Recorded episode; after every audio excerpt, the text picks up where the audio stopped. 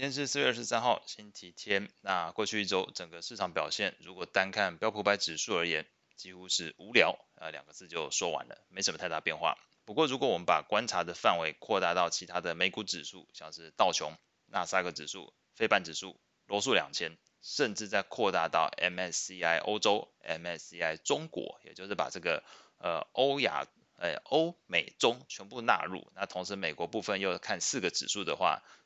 外加这个罗素两千，那基本上是大家综合一起看呢，感受度不太一样。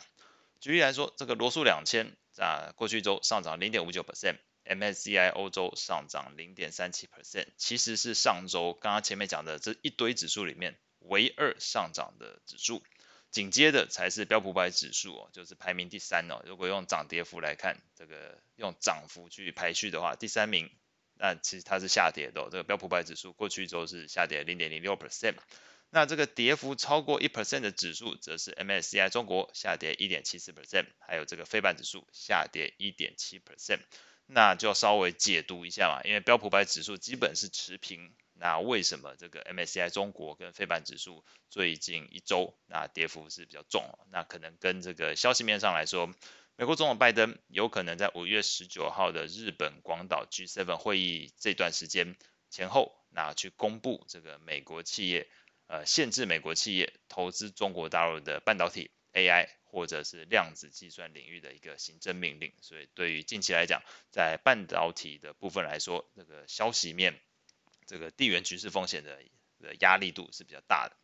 那类股的表现来看，过去一周标普十一大类股的走势相当分歧。卖压主要是落在这个通讯服务还有能源类股。那细看这个通讯服务为什么下跌的原因呢？可能还是受到这个呃，脸书过去一周下跌三点八八 percent，Google 下跌三点一八 percent，Netflix 下跌三点一五 percent，这三档股票，这个脸书、Google 跟 Netflix 去做一个拖累的情况。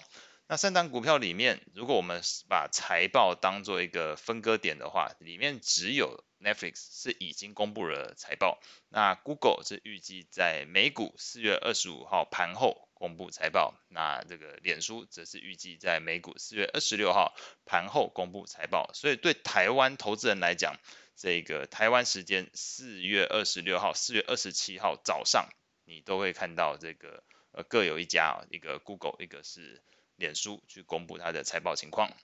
那涨幅最好的三个类股分别是必需消费、房地产还有公用事业。那必需消费的部分主要受到两家公司去做一个推动，一个是 P N G，还有一个是好事多 Costco。那 P N G 呃过去周上涨三点三六 percent，主要是因为上周财报表现优于市场预期，那单日涨幅其实就已经上涨三点四六 percent。那好事多的部分过去一周上涨三点零六 percent。那 P&G 跟这个 Costco 等于都对于必需消费类股来讲提供了一些上涨动能，所以过去一周涨幅最好的是在这个必需消费类股部分。市场情绪面，CNN 的恐惧贪婪指标维持在贪婪状态。不过我去看细项来说，呃 p u c o Ratio 也就是卖权的未平仓除以买权的未平仓量的一个比值哦，在过去一周有明显上升，目前来到了极度贪婪的状态。Book Ratio 目前的数值达到了零点九，那基本上前两次，如果我们拿这个指标去看，前两次碰到这个水水位的地方哦，分别是今年的二月二十二号，还有去年的十月八号。那从这个过去走势的 K 线来看呢，基本上这两次在后续的发展呢，呃，会怎么走，基本上都会有发生过修正的情形，那幅度大概在五 percent 以内。那至于呃后续这一次是不是会如法炮制，又是有一个修正，但是在五 percent 之内呢？大家可以各自评估。那需要这张图的话呢，我有放在我的 Facebook，欢迎大家来自己参阅一下。那顺便也可以分享你对这个呃后续涨跌的一些观点。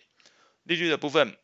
十年期美国公债利率从前一周的三点五二 percent，在过去一周是上涨了五个基点，来到三点五七 percent。两年期美国公债利率则是从四点一 percent 上涨到四点一九 percent，上涨九个基点。那由于这个长短天期公债利差都上涨，因此在过去一周公债型 ETF 全部下跌。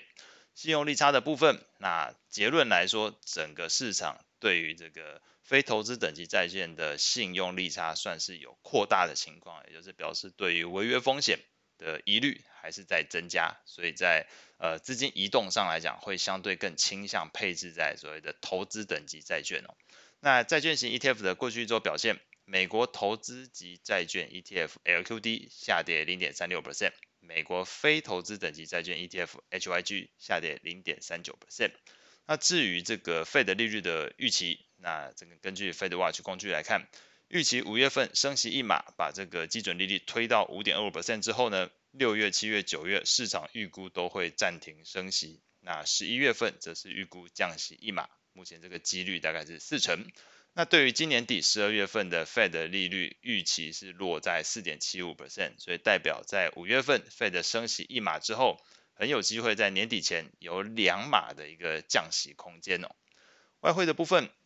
过去一周，英镑上涨零点三五 percent，美元指数上涨零点二五 percent，瑞郎上涨零点一八 percent。那么这个英镑、美元指数跟这个瑞郎是主要上涨的货币。那经济数据的部分来说呢，那可以支持刚刚前面提到的英镑是在于这个三月份的 CPI 虽然比前一期放缓。但是还是高达十点一 percent 比市场预期的都还要高，让整个市场对于这个英镑的后续升息的预期心理转强，支撑这个英镑的表现。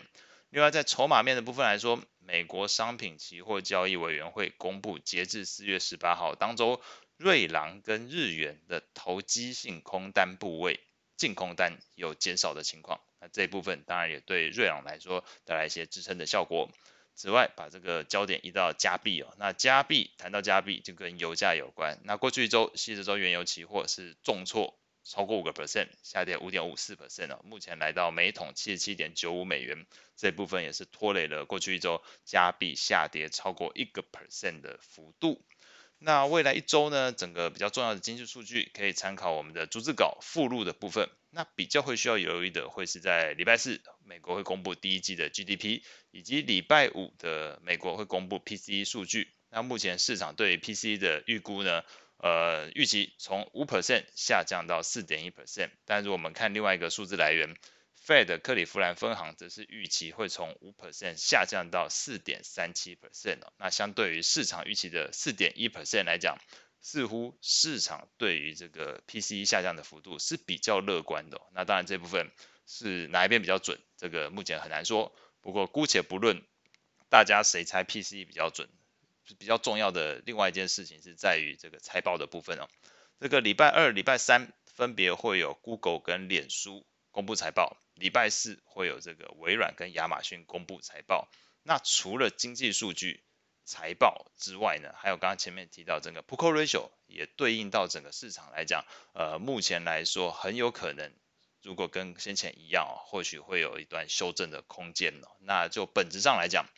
再看另外一个指标 VIX 指数，目前是在十六点七七，这是过去一年以来的一个低档位置。那我们并不排除整个市场综合前面提到有财报、有经济数据，外加整个 P/E ratio 还有 VIX 指数。整个四个因素综合起来，不排除市场在这个未来一周的范围内，可能这个波动程度会加大。那当然，这个对投资人来讲是风险，也是机会。那以上是今天所有内容，我们下次见。